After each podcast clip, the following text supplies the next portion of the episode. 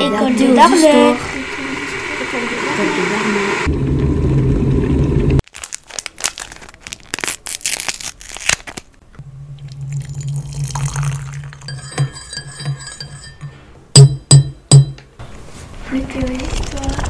Météo d'histoire.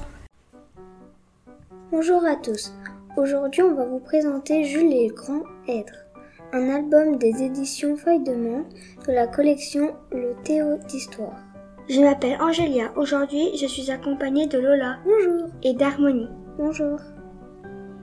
Tout d'abord, je vais vous faire un petit résumé de l'histoire Jules et le Grand Être. Ensuite, je vous lirai un extrait qu'on a bien aimé. Enfin, je vous parlerai de ce qu'on a aimé et ce qu'on a moins aimé dans l'album. D'abord, voici un résumé de l'histoire. Il y avait un roi qui avait un fils, qui s'appelait Jules.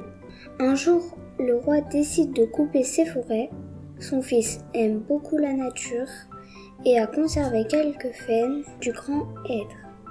Le roi tombe malade et désespère de trouver un remède vu qu'il n'y a plus d'arbres. Jules sauve le roi et le royaume grâce aux graines qu'il avait gardées. À présent, je vais vous lire un extrait du livre. Il descend la colline et rejoint la rivière qui court entre les roseaux. Il remonte le cours d'eau avec le lièvre brun. Et soudain, au milieu du chemin, il rencontre un arbre. Un grand être au feuillage épais. Jules décide de se reposer dans son ombre. Il fait doux, l'air circule entre les branches et la terre sent bon. Le lendemain, le roi Hector se lamente. Son fils a disparu. Sur la plus haute de ses tours, il pleure de rage. Il scrute son royaume, ses collines, ses parcelles et même ses grains de sable.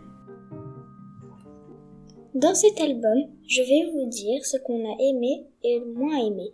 Nous avons apprécié le passage où Jules monte dans l'arbre et ramasse les faines du être, ainsi que la fin, quand il sauve le royaume. Nous avons moins aimé quand les arbres sont coupés. Notre émission se termine. Nous espérons que nous vous avons donné envie de lire cet album. Nous vous remercions pour votre écoute. N'hésitez pas à écouter d'autres émissions de nos camarades sur les albums de la collection Le Théo Histoires. Au revoir.